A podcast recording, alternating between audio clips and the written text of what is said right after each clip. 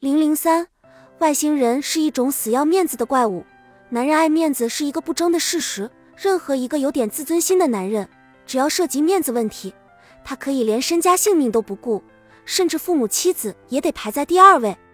可是，等男人为了面子做出某种牺牲之后，他心里会觉得亏得慌，老想着通过什么方法把他捞回来，一点也不像他们伪装的那么大度。男人在吃饭埋单时特别爽快。尤其是在有漂亮女伴在场的时候，为争着埋单被周围食客误以为在打架的情况并不少见。想来埋单大概已经被男人上升到了三个代表的高度，代表这个男人有钱、有面子、够爽快。埋单既然能给面子添光加彩，也就难怪男人们会争先恐后。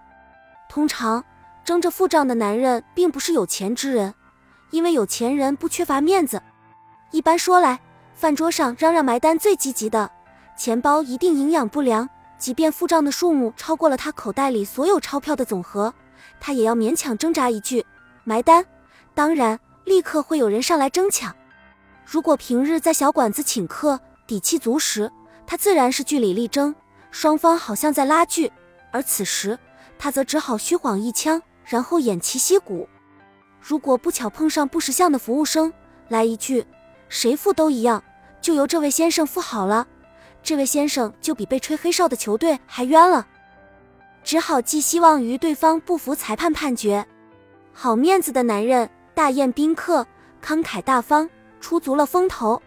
埋单结束，突然想起钱包，于是悄悄的到厕所掏出钱数数，心中忐忑的回家。第二天一早，麻烦事来了，你这个人还要不要家？一天到晚只知道和你那些狐朋狗友鬼混，你就只会做冤大头。这样的丈夫在现实生活中是相当普遍的。不过女同胞们也大可手下留情，因为当男人酒醒之后，不等你开口，他早已先懊恼不迭了。这正是臭男人们的通病。在生活中，死要面子活受罪的男人随处可见，他们常常因为一些鸡毛蒜皮的小事，怕失脸面而大动干戈。在一个公共汽车站下车的一个矮个男人踩了高个男人一脚，高个男人觉得矮个男人道歉态度不积极，没给足他面子，便与矮个男人厮打起来。矮个男人虽自知不敌，但有女友在侧，说什么也不能输了这面子，因此也拼死对打。结果一件小事就因双方好面子变成一场斗殴。由于好面子，男人还经常装出一本正经的滑稽相。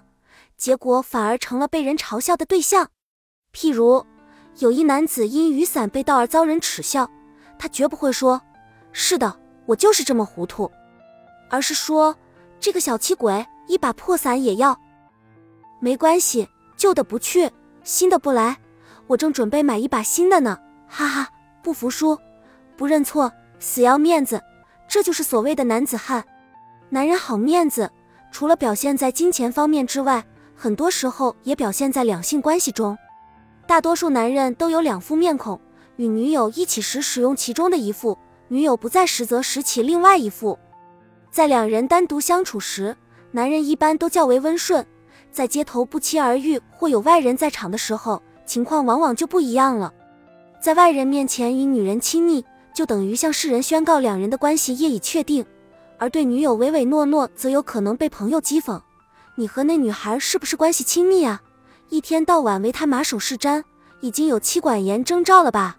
男人为了面子，总是避免这些，并且尽可能的伪装自己。许多结了婚的男人在谈起自己的妻子时，往往将其贬得一钱不值，在外人面前赞美自己老婆的男人实属凤毛麟角。不仅如此，我们还会看到这样一个有趣的现象：男博士的配偶是女硕士。男硕士的配偶是女本科，男本科的配偶是女专科。小学文化的男人就只能找个文盲做老婆了。大多数男人都不会找比自己学历高的女人做配偶，因为他在比自己强的女人面前感觉有压力。陈思婷是一个很可爱的女孩，爱上了一个叫将军的小伙子。思婷家有车有房有钱，而将军只是有点才干的穷小子。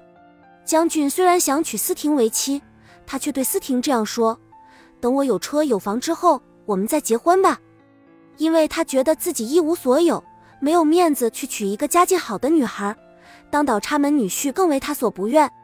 面子之所以如此重要，就是因为男人的人际关系往往涉及面子问题。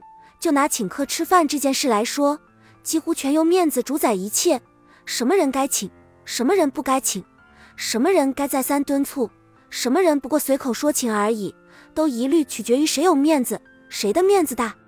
请来之后，什么人该做雅间，什么人该当主宾，什么人该当次宾，什么人该做首席，什么人只能作陪，也一律取决于面子。被有面子的人请去吃饭，自然是有面子。能把有面子的人请来，同样有面子。事实证明，男人就是一种死要面子活受罪的怪物。